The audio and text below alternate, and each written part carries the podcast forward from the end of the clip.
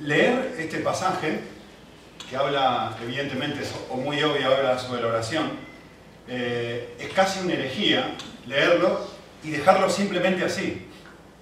Uno no puede mirar este pasaje sin por lo menos hacer un esfuerzo, aunque sea chiquitito y rápido, que es lo que vamos a hacer ahora, de pensar en qué contexto Jesús dijo lo que dijo. Eh, ¿Qué es lo que viene antes? Así que yo quisiera hacer algo súper rápido. No voy a hacer un resumen de todo lo que hemos visto en Sermón del Monte, pero sí quisiera, o mejor dicho, voy a hacer un resumen, pero de esta forma. Eh, he intentado caminar por toda la parte anterior, los primeros dos capítulos del Sermón del Monte, y en una frase intentar resumir y transformarla en una oración o en un deseo, una expresión de deseo, lo que habla los dos capítulos anteriores.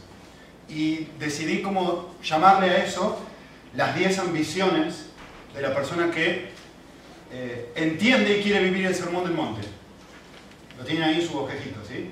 Así que son 10 frases, no me voy a detener en ellas, simplemente las voy a leer. Eh, algunas van a ser más fáciles de identificar, van a decir, ah, esto pertenece a la primera bienaventuranza, ah, esto es el capítulo 5, versículo tal, da igual, no importa. Les quiero expresar, quiero hacer un resumen de todo lo que Jesús ha dicho, expresado en 10 deseos o 10 oraciones que tendría que tener una persona que ha comprendido todo lo que Jesús ha dicho hasta ahora y que quiere vivir de esa forma, ¿vale? Así que, ahí va la primera. Y, obviamente esta es la primera bienaventuranza, ¿vale? Dice así, quiero llegar a ser una persona que se quebranta al ver la profundidad de sus luchas espirituales, pero que también es capaz de ver que es amado en Cristo a pesar de ellas. Esto es un primer anhelo, un primer deseo. No, van a llegar a anotarla, les aclaro. Si la quieren, después se las doy. Siéntense y disfruten. ¿Vale? Segunda, quiero llegar a ser una persona que llora y que se duele por su constante lucha con su pecado, pero que encuentra un enorme consuelo y vitalidad para cambiar al saberse plenamente aceptado por Dios, a pesar de estas. Segunda bienaventuranza, ¿no? Tres. Quiero llegar a ser una persona lo suficientemente humilde que puede confrontar a otros sin lastimarles y que puede recibir crítica de parte de otros sin ser sensiblemente lastimado. Qué lindo, ¿no? Esto es el espíritu del sermón del monte. Esto es lo que Jesús ha venido diciendo. ¿Qué clase de persona tenemos que ser? Bueno, esta es la clase de persona que tenemos que ser. Estos tendrían que ser nuestros anhelos, lo que nuestro corazón desea. Aspirar a esta clase de cosas, por eso le puse ambiciones, ¿no? Eh, la persona que ha entendido todo lo que Jesús ha venido diciendo dice, esto es mi anhelo de vida. Esto es la clase de persona que yo quiero ser. Cuatro. Quiero llegar a ser una persona que cuando sufre no se siente una víctima, sino que enfrenta las situaciones injustas con una actitud de confianza, con una perspectiva de que está siendo cambiado y que puede encontrar en Dios la capacidad para no perder el gozo ni generar amargura. Qué lindo anhelo. Esto es el espíritu del sermón del monte. Cinco, son diez. Quiero ser una persona que se resiste a vivir los mandamientos de manera superficial y que se conforma con asistir solamente a las reuniones. Por el contrario, quiero ser una persona que viva la plenitud del gozo de Cristo como un estilo y como un estado de vida. ¿Habéis oído que fue dicho? Me conformo con esto. No, no, no. Jesús nos lleva un plano nuevo. ¿Estás disfrutando de mi persona? ¿Te genera placer amar a los demás? ¿Sí o no? 6. Quiero llegar a ser una persona libre de deseos desenfrenados. Esto me, confronta mucho. No, no, está mal desear. Sabemos esto, ¿no? Pero acá el problema es que tenemos los deseos, se, se van como un caballo que no tiene frenos. Deseos desenfrenados. Quiero ser libre de deseos desenfrenados de pasiones y de lujurias. con el objetivo de tener apetito real y apasionado por Dios y por su presencia. 7. Y esta me costó escribirla y les voy a explicar por qué. 7. Quiero llegar a ser una persona que no solo ama cuando es amado. Quiero ser alguien capaz de sentir un amor no normal por quienes me hieren o por quienes me rechazan. Obviamente esto está basado en lo que habla Jesús en el Sermón del Monte de amar al enemigo, ¿no? Y una cosa que estaba meditando cuando estaba escribiendo esto, digo, no lo puedo creer, ¿cómo nunca lo vi esto? Digo, pero está ahí, nunca lo había visto. ¿Ustedes se dan cuenta que cuando Jesús habla en el Sermón del Monte, por eso digo, una persona que entiende el Sermón del Monte, ¿eh? no una persona que lo ha leído, sino una persona que lo entiende, jamás había visto esto. ¿Ustedes se dan cuenta, se acuerdan que cuando Jesús habla acerca de asesinar a alguien, ¿se acuerdan que dice, habéis oído que fue dicho, no mataréis? Pero yo digo que cualquier persona que le dice necio, ¿a quién? ¿Ustedes alguna vez se dieron cuenta que cuando Jesús se pone, utiliza el ejemplo de a quienes consideramos enemigos, hace referencia a la familia? No dice cualquiera que le diga eh, necio a un desconocido, a la persona que lo trata mal. No dice a tu hermano de carne. Me llamó muchísimo la atención al pensar en esto.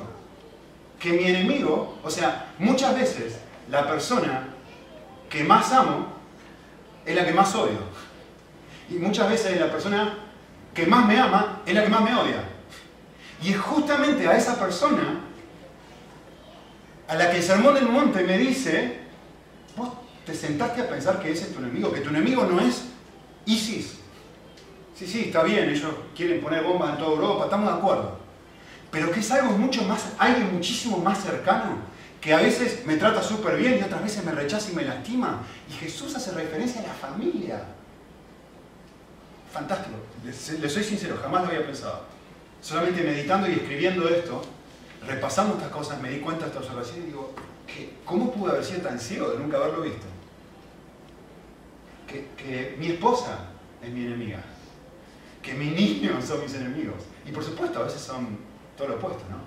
Y Jesús me dice, si entendiste el sermón del monte, te diste cuenta que tu tendencia natural es decirle algo hiriente, no a Isis, que nunca jamás en mi vida me lo voy a cruzar, espero. Es la persona con la que estoy viviendo todos los días. A esa persona intento asesinar, no al que me está tratando con una bomba. A esa persona es la que estoy asesinando todos los días. A mi esposa, a mi esposa, a mis hijos. Y, justamente eh, la ambición del Sermón del Monte es esa. Quiero llegar a ser una persona que no solamente ama a mi familia cuando es amado por mi familia. Quiero ser alguien que tiene un amor no normal. Que cuando las personas que tengo cerca me hieren o me rechazan, digo, no, no. Cristo está tan presente en mi vida que yo puedo amarte de una forma que no es Nicolaita, no, no, no me sale de adentro, no es mía, es que me ha sido dada. Esto es la ambición de una persona que entiende el sermón del monte. 8. Quiero llegar a ser una persona que ora, ¿se acuerdan las tres que hemos visto, no? Que ora, que da dinero y que ayuna porque encuentra un profundo placer espiritual al hacerlo. Y no por culpa, no por temor al que dirán, o no por una necesidad de ser aceptado por Dios. Esto es Mateo 6. 9.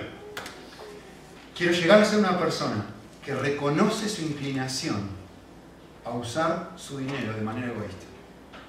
No os hagáis tesoros en la tierra. Y, Jesús me dice, ¿vos ves esta inclinación en tu vida? ¿Sos capaz de ver que, hay una tendencia dentro de tu corazón de, en vez de invertir en el cielo, estás invirtiendo en la tierra? Y el espíritu del sermón del monte es decirme, yo soy así. Yo tengo una tendencia dentro mío a usar mi dinero de una forma egoísta. Pero, a la vez, por un lado miro esto, pero por otro lado, que poco a poco va encontrando más y más placer en compartir sus riquezas en vez de acumular más y más de ellas. Y la última ambición, o oración, díganlo como quieran, deseo. Quiero llegar a ser una persona que siempre tiene presente sus luchas, que mira su vida y que cuando ayuda a otros lo hace desde esta perspectiva. Consciente de que tengo una enorme viga en mis ojos. ¿Sí? ¿Se acuerdan? Lo último que habló David. Y de que cada vez que miro los errores de otra persona, siempre los miro consciente de que yo soy el que más errores tiene, que yo soy el que más pecado tiene, que el que tiene la viga no es el otro, el que tiene la viga en el ojo soy yo. Y esta es la actitud a través de la cual yo leo los conflictos interpersonales con otros. Constantemente lo leo de esta forma. Yo soy el mayor problema aquí. Yo soy el que tiene la viga. Es lo que Jesús me dice. Es lo que Jesús me dice.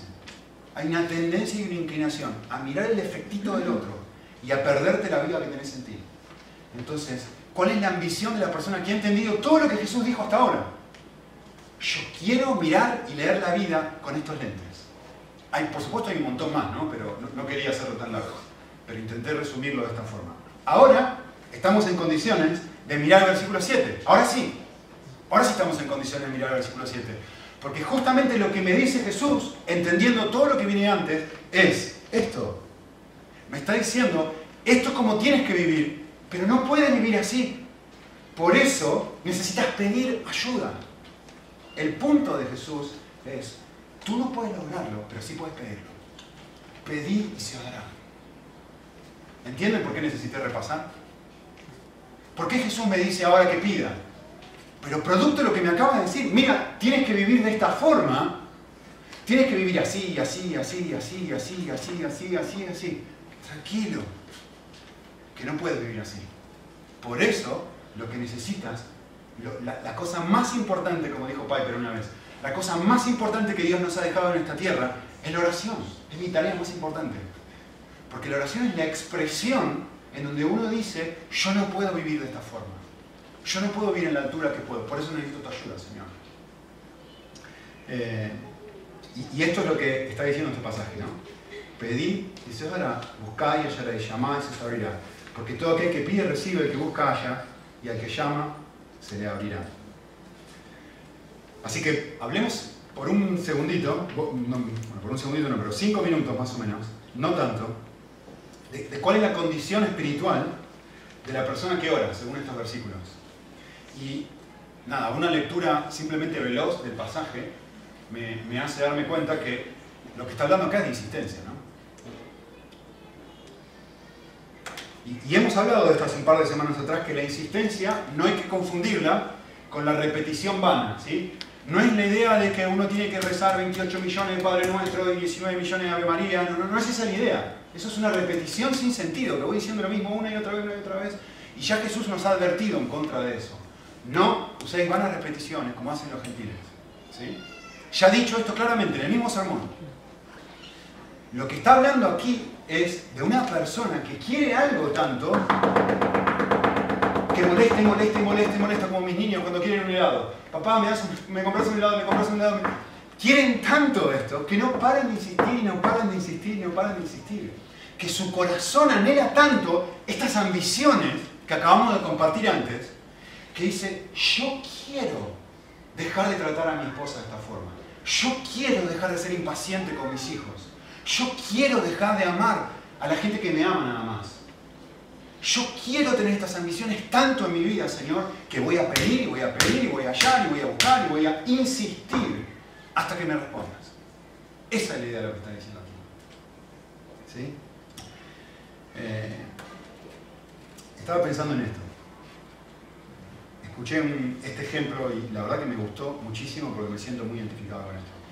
Eh, alguien estaba hablando acerca de, em, haciendo una comparación que me parece muy certera, entre el pecado y el cáncer.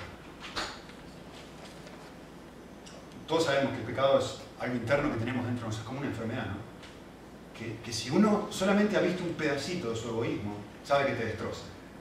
Si has visto un pedacito de tu orgullo y las actitudes normales con las que uno responde frente a la vida, sabes que destroza a todo lo que tenés alrededor.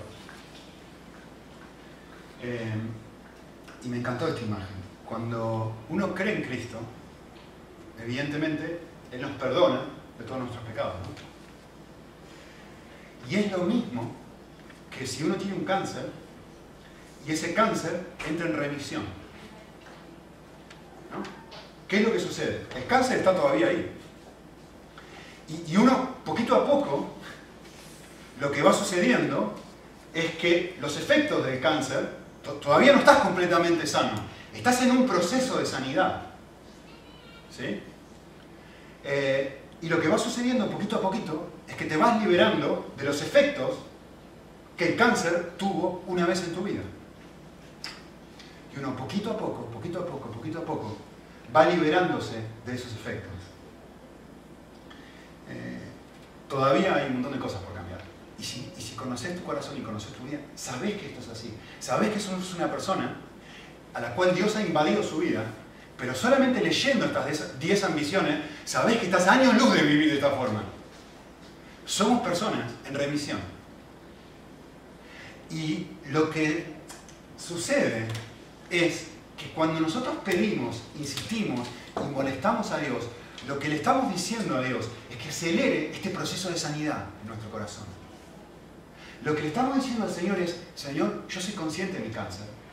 Soy consciente que está en remisión y que todavía no he sido sanado.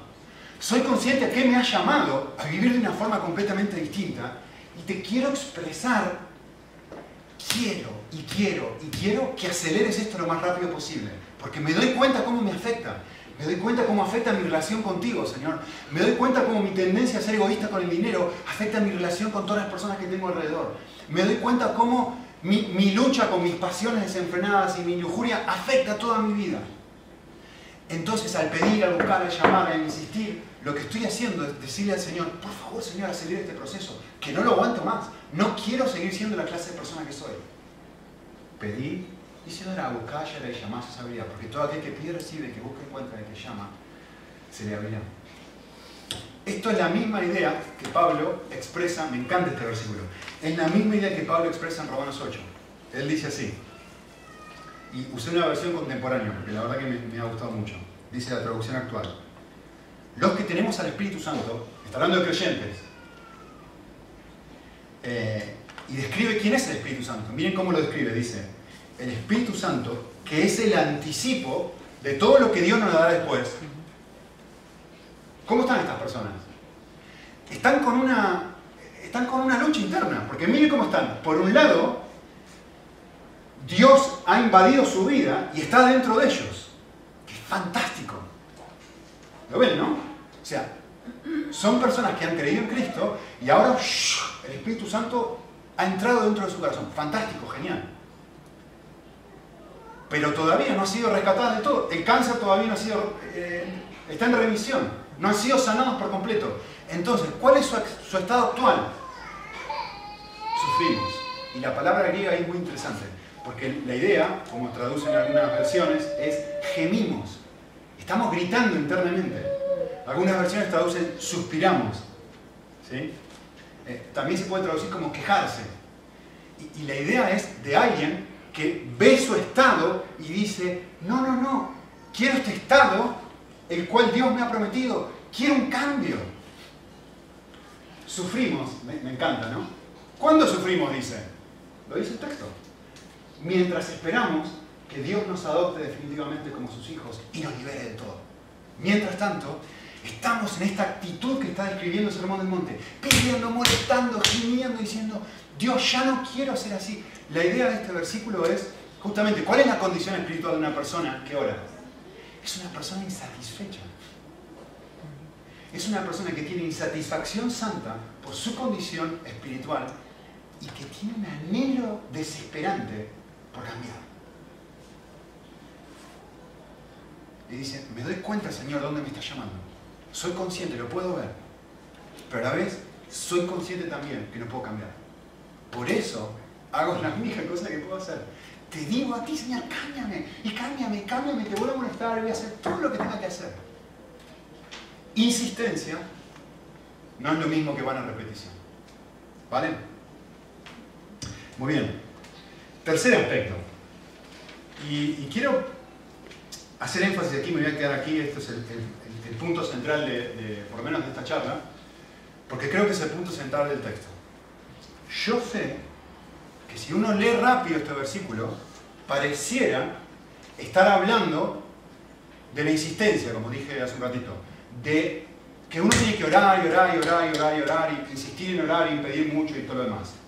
Es verdad que el pasaje habla sobre eso, pero es mentira que ese es el punto central del pasaje. Léanlo bien y se van a dar cuenta que la enseñanza central del pasaje no es esa.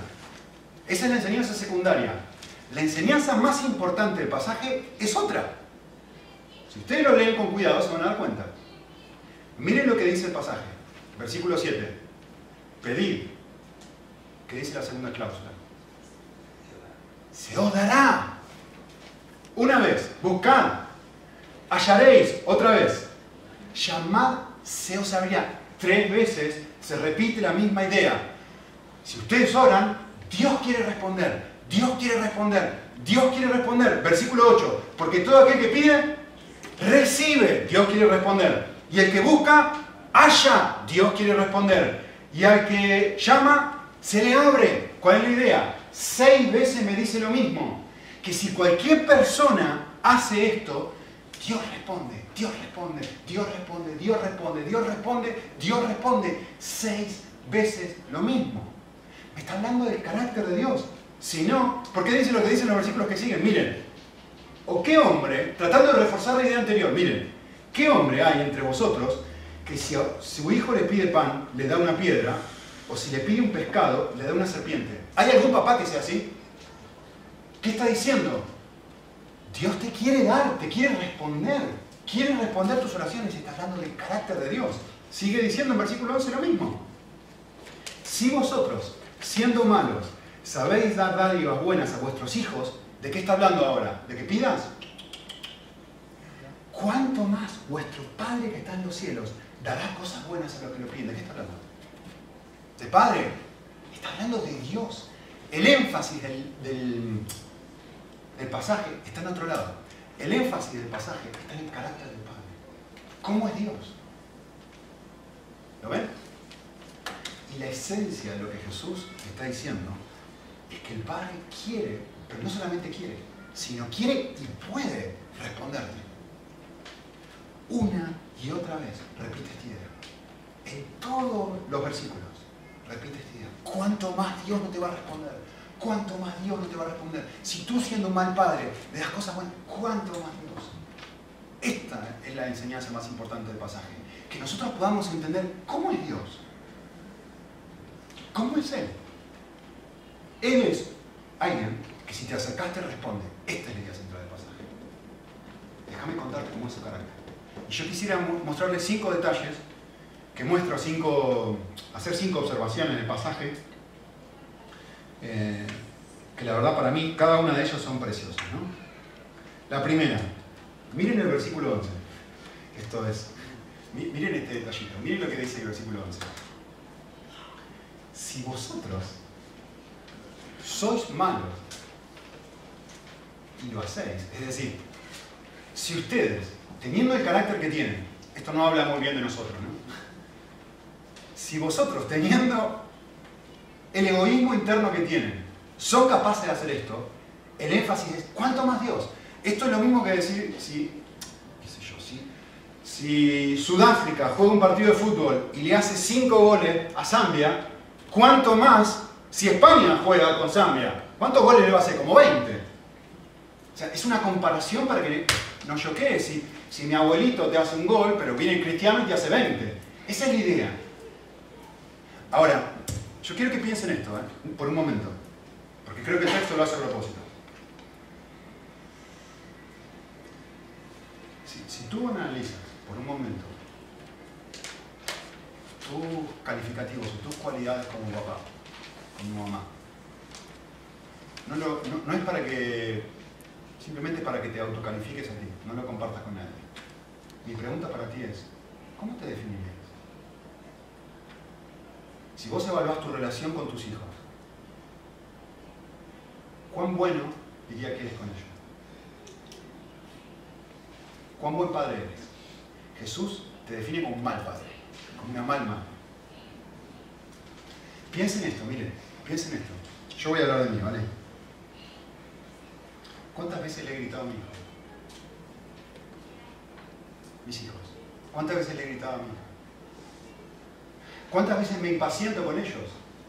Porque están en el camino de, de lo que yo quiero hacer. ¿Soy buen padre o soy mal padre? ¿Cuántas veces no les doy cosas porque me han molestado? Eh, ¿Cuántas veces, a ver, yo he visto esto mucho, ¿cuántas veces me los quiero sacar de encima? Y se los quiero dar a otros, especialmente los que tienen niños pequeñitos. ¿Cuántas veces me los quiero sacar de encima y se los quiero dar a otros porque ya no los aguanto más? ¿Cuántas veces cuando llega la noche digo, ay, por favor, cinco minutos de silencio? Yo tengo tres, así que no saben lo que es esto. Es un cotorrerío. ¿Cuántas veces? ¿Cuántas, ¿Cuántas veces los disciplino con amor real y sincero y desinteresado por ellos? ¿Cuántas veces me molesta cuando me interrumpen? Cuando estamos hablando con alguien, ¿no? Y vienen los niños o vienen y nos interrumpen. ¿Cuántas veces me frustro con ellos porque me molestan de alguna forma? Escuchen, escuchen bien lo que voy a decir ahora. ¿eh? Y sin embargo, y sin embargo, todos y cada uno de nosotros daríamos nuestra vida por nuestros hijos, ¿sí o no? ¿Sí o no? ¿Qué dice el texto? Miren, las dos cosas dicen. Dice, si nosotros, siendo así y reconocemos que lo somos, damos cosas buenas a nuestros hijos, ¿captaron ahora? ¿Cuánto más Dios? Ese es el punto de este pasaje. Es el carácter de Dios. Que yo pueda mirar mi carácter y decir, aún siendo quien soy, lo egoísta que soy, yo estoy seguro que no hay un padre ni madre que esté aquí sentado que no daría su vida en un instante por su hijo. ¿Sí o no? Siendo humanos, daríamos nuestra vida por sus hijos. Y el texto me está diciendo, si tú quieres así, y que vives así todos los días con tu hijo, pero que aún estarías dispuesto a dar tu vida por él o por ella, ¿cuánto más Dios? ¿Ustedes se dan cuenta que está hablando del carácter? ¿De cómo es tu Dios? ¿De cómo es mi Dios? ¿Cuál es la enseñanza? La enseñanza del versículo es fantástica. La enseñanza del pasaje es Dios es mucho, pero muchísimo más bueno de lo que yo pienso. Por eso me compara conmigo, para que yo me dé cuenta y diga, no, pero si yo haría esto, ¿cuánto más Dios? Dios es muchísimo más bueno de lo que jamás imaginé. Que no te vas a equivocar con Él. Tiene un nivel de amor más grande que todos los papás del mundo y todas las mamás del mundo juntas, puestos así, puestos en una sola persona, comparado con Dios. Él tiene más amor que todos ellos juntos. Así es Dios. Segundo detalle. Miren lo que dice el pasaje. Si vosotros, siendo malos, versículo 11, sabéis. Aquí la idea es un concepto, una idea de discernimiento, ¿no? De comprensión. Vosotros sabéis, como papás, vosotros sabéis qué es lo que es bueno para estos hijos. En vez de, no le das una serpiente en vez de un pescado, no le das una piedra en vez de pan. Ustedes, la idea del pasaje es, ustedes como papás tienen un sentido común y entienden qué es lo mejor para sus hijos, ¿sí o no? Especialmente si tenés niños pequeños. ¿Sí? Mis hijos quieren para desayunar colacao y quieren para eh, almorzar colacao y quieren para merendar colacao y quieren para cenar colacao. Yo sé, y vosotros sabéis, que eso no es lo mejor para sus hijos, para nuestros hijos. ¿Cuánto más Dios? Aquí le es una comprensión. El énfasis está ahí. Así que la idea del pasaje es, Dios tiene una capacidad extraordinaria de entender lo que necesito. No necesitas colacao cuatro veces por día, hijito. No necesitas colacao cuatro veces por día, hijita. ¿Sí? Tercer detalle. El pasaje menciona o califica a Dios de esta forma. Dice, ¿cuánto más?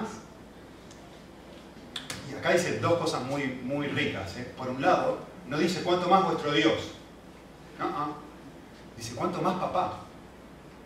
¿Cuánto más vuestro Padre que está en los cielos? ¿Por qué no dijo Padre a secas? ¿Por qué no dijo, bueno, cuánto más vuestro Padre sabe lo que ustedes necesitan? Acá la idea de está en los cielos, ¿sí? es que la idea de que vive en el centro de comandos, ¿no?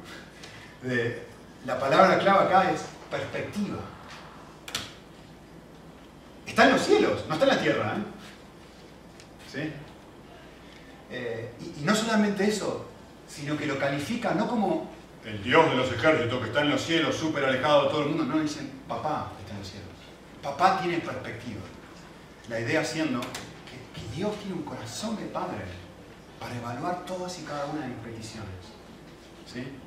Eh, el otro día estábamos muy graciosos, tragicómicos, estábamos cambiando el pañal a mano y más pequeñitos los nuestros y estaba cambiando el pañal y se había hecho caca y, y ahora le dio cada vez que cambiamos el pañal porque dice, a ver, a ver, a ver, y quería ver todo el tiempo, ¿no? Y, bueno, le mostramos, a ver, sí, es asqueroso, bla, bla. Y el otro día, y el otro día dijo, ñam ñam, mal ñam ñam, ¿saben qué significa eso, no? Quiero comer, quiero comer, estamos, no.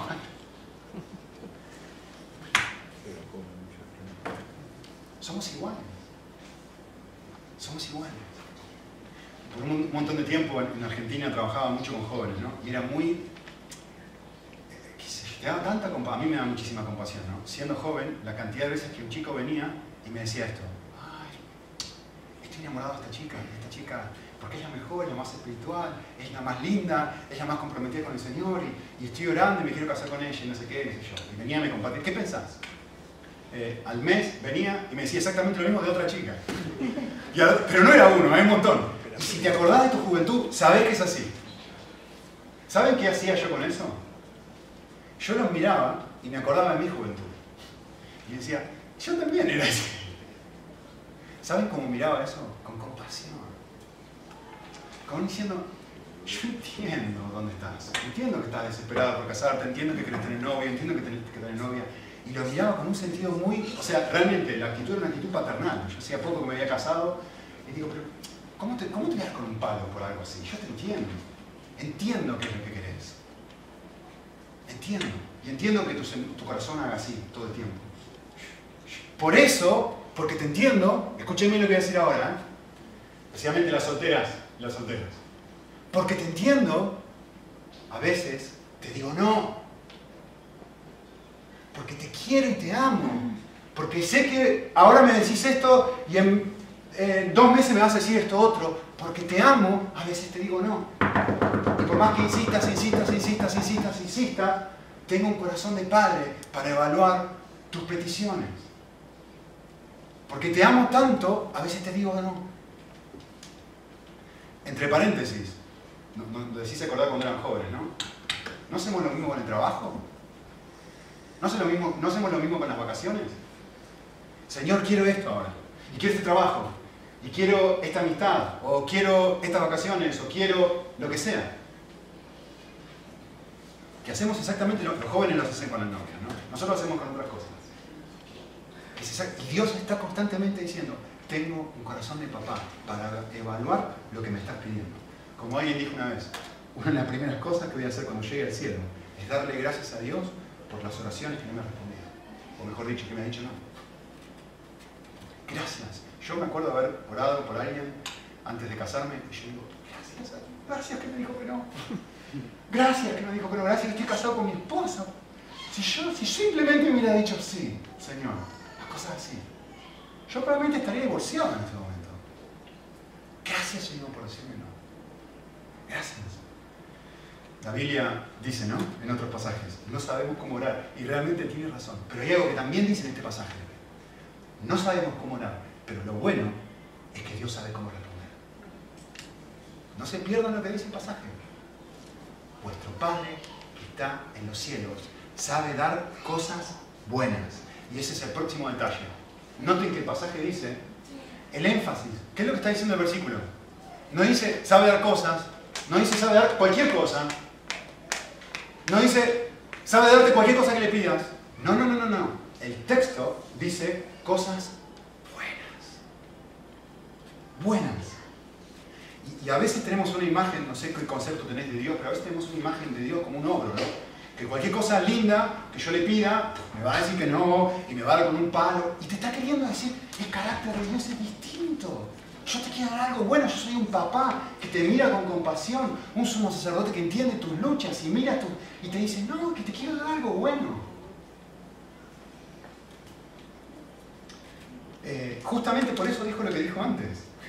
Nosotros, que somos malos, vuelvo a la imagen que les di antes, ¿sí? Nosotros que somos malos, no queremos, como papás, en nuestro corazón darle cosas buenas a nuestros hijos. La mayoría de los que estamos acá somos papás. ¿No es eso tu deseo, realmente? No es ese tu deseo. No es que tu hijo prospere, no es que tu hijo tenga una buena educación, no es que tu hijo vaya a un buen cole, no es que tu hijo sea un mejor creyente, no es que tu... Realmente, ¿no le das lo mejor para tu hijo? ¿No le das cosas buenas para tu hijo? Si tú siendo malo, ¿cuánto más Dios? ¿Cuánto más Dios contigo? Así que la idea es, Dios necesariamente, o no necesariamente, me va a dar lo que quiero, pero sí me va a dar algo bueno.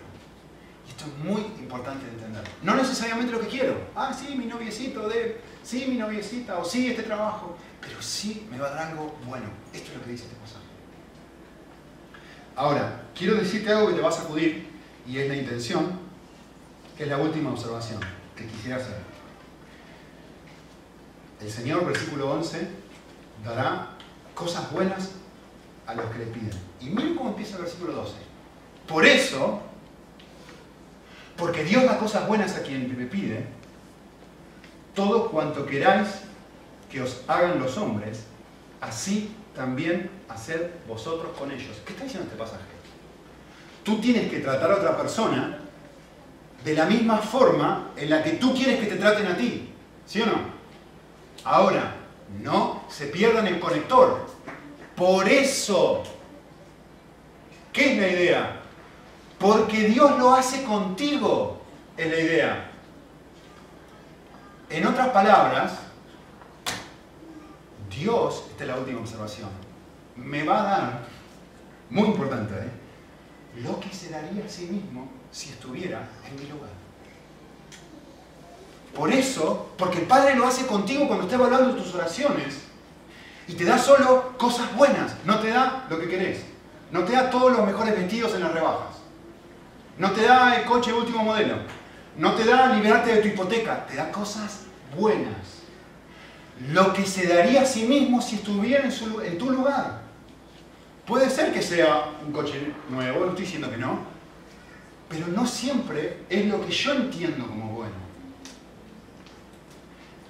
el texto lo que me está diciendo es, Dios evalúa, ¿cómo evalúa el que me da y qué no me da? Pues se pone en mis zapatos y me dice, si esto, yo lo puse de esta forma. La idea es, si no es bueno para mí, tampoco es bueno para ti. Porque está viviendo la regla de oro es el versículo siguiente. Dios está viendo la regla de oro cada vez que está evaluando mis oraciones. Cada vez que yo le pido algo. ¿Sí? Así que lo último que quisiera decir como conclusión es esto. Eh, la última parte del versículo 12 justamente tiene que ver cómo yo tengo que vivir. ¿Cómo tengo que vivir? Tengo que vivir de esta forma, me dice el versículo. Tengo que vivir amando a todo el mundo como si fuera yo. Es decir, cada vez que lo veo a Jorge, debo verme a mí. Cada vez que la veo a Lidia, debo tratarla de la misma manera en que me trataría a mí mismo si estuviera en sus zapatos. Y la pregunta del millón es, a ver, esto que es imposible. ¿Cómo lo hago? ¿Cómo hago para empezar a vivir esto que, está diciendo acá, que es la regla de oro? Fíjense cómo concluye. Porque de esto se trata la ley y los profetas. ¿Qué, quiere decir esa frase? De esto se trata toda la Biblia. De esto se trata todo lo que yo les he venido hablando hasta ahora, los, los, dos capítulos anteriores. Esto es un resumen de todo. Si tú vives de esta forma, esto es el ideal, esto es a lo que aspiramos. Son las 10 ambiciones que les compartí antes. Es esto. Y ahora uno dice, genial, yo no puedo vivir así. ¿Cómo hago para vivir de esta forma? El mismo versículo lo responde. El mismo versículo lo responde. Y de vuelta la palabra clave aquí es en el versículo 12, el por eso. Fíjense. Por eso, porque el Padre lo está haciendo contigo. Porque el Padre, porque tú estás yendo con toda tu miseria delante de Dios. y le estás expresando todos tus deseos podridos, todos tus deseos mezclados, todos tus deseos buenos, toda la mezcla de cosas que tenés en tu cabeza, que anhelás. Y Dios viene y dice, ¿sabes qué? Mira, vamos a separar este para acá, este deseo lo ponemos de este lado, este, este sí, te voy a dar otros.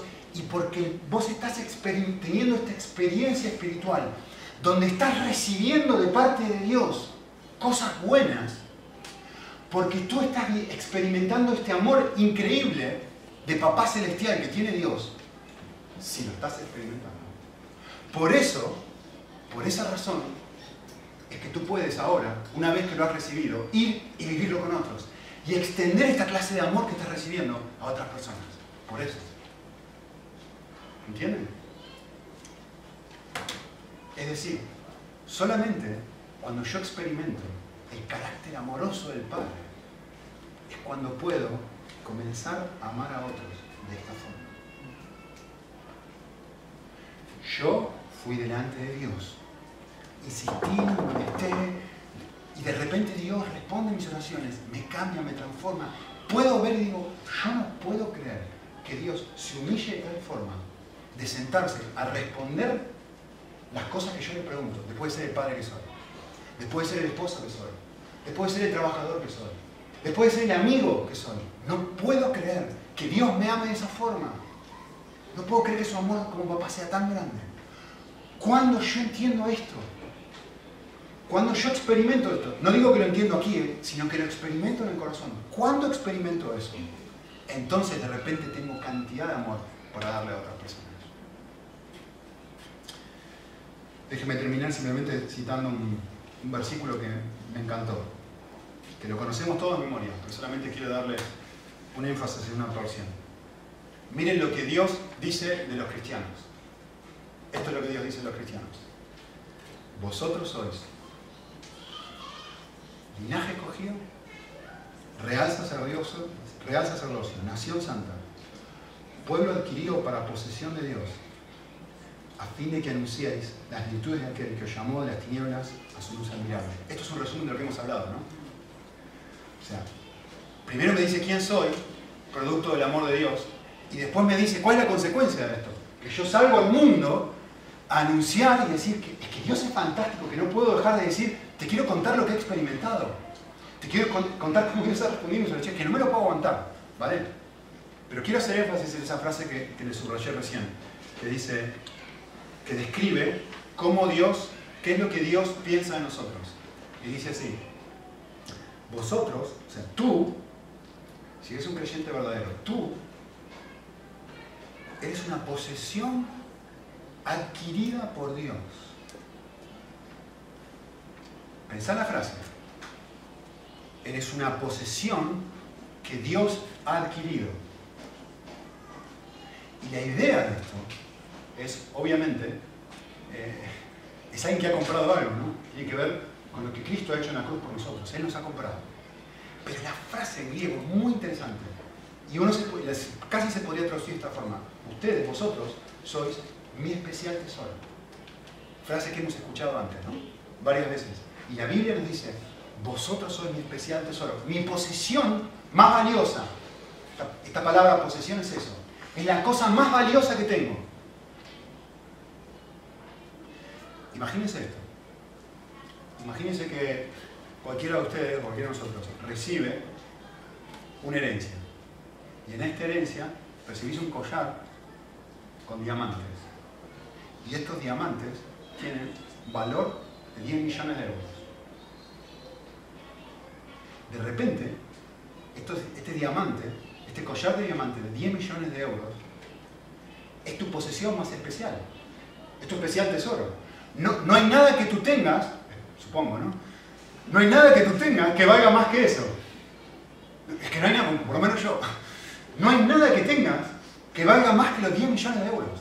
Este collar ahora es la, tu posesión más preciosa y más valiosa. ¿Vale? Lean. El texto está diciendo, de todos los océanos, de todos los continentes, de todas las montañas, de todos los ríos, de todas de todos los planetas, de todo el universo, de todo lo que existe en este mundo, la cosa más valiosa que Dios tiene es tú. Tú eres mi posesión, mi tesoro más valioso, mi diamante de 10 millones de dólares. ¿Lo crees? Jonathan Edwards dijo esto, me encantó. Dijo, hasta que no sepas que eres amado y atesorado de esta forma, todo lo que hagas será egoísta. Todo lo que hagas será egoísta. Hasta que yo no comprenda la magnitud del amor que Dios me tiene en Cristo y que soy el tesoro que ha pagado con su propia vida. Dijo, te amo tanto, te amo tanto, la prueba de que esto es una realidad es que voy a dar mi vida por ti. Me voy a hacer hombre y voy a dar mi vida por ti para que veas que esto no es un invento de Nico. Voy a dar mi vida por ti. Hasta que tú no comprendas la magnitud del amor que Dios te tiene, no vas a poder cambiar. En cambio, el dejar de ser egoísta es un resultado de sentir esta magnitud de amor que Dios tiene por mí. Por eso, porque el Padre te trata a ti de esta forma, por eso puedes vivir, puedes vivir de esta forma. Puedes vivir de una manera distinta. Y si creen que esto es una energía, déjenme simplemente terminar mostrándoles este versículo. Vean. ¿Cómo el Padre me ha amado? ¿Quién está hablando? Jesús. El nivel del amor que Dios Padre tiene hacia Dios Hijo, el nivel de amor que Dios tiene hacia sí mismo,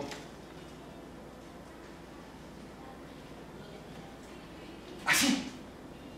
Esta es la cantidad de amor que yo te tengo a ti. Y la prueba más grande es la cruz. Cuando puedas comprender esto, ¿cuándo entiendo esto? ¿Cómo no voy a ir a pedirle? ¿Cómo no voy a ir a molestar? ¿Cómo no voy a decirle, Señor, responde si yo quiero cambiar? Cuando entiendo el carácter de la persona que escucha, de repente cambio y digo, y me transforma. Y me cambia y me hace una persona que busca no solamente mi bien, sino mi bien Muy bien. Esto es lo que casi llamo el carácter inesperado de Dios. Es que uno no espera de Dios así, pero es. Vale, oramos un momento.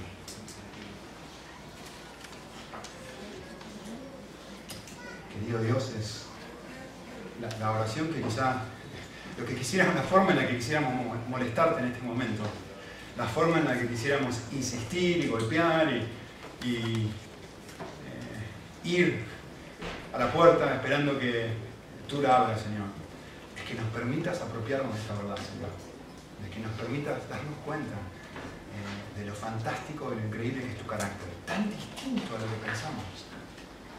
Eres mejor Eres mejor padre que todos los padres y madres combinados juntos, Dios. Que es mucho más bueno de lo que pensamos. Señor, ayúdanos a, que esta verdad impregne nuestro cerebro, a que esta verdad eh, suavice nuestro corazón y nos permita vivir de una forma eh, tremendamente distinta, sabiéndonos aceptados y amados por ti, Señor. Y permitir que seamos personas que, una iglesia, mejor dicho, que estamos eh, intercediendo los unos por los otros para llegar a ser esta clase de personas y a la vez, Señor, eh, descansamos en que tú abras nuestros ojos para que redescubrir la clase de amor que nos tiene, Señor, no salgamos de aquí, por lo menos sin una sonrisa, conscientes de, un amor o de un carácter de un Padre que realmente, por lo menos para mí, es, es inesperado. Gracias, en Cristo Jesús.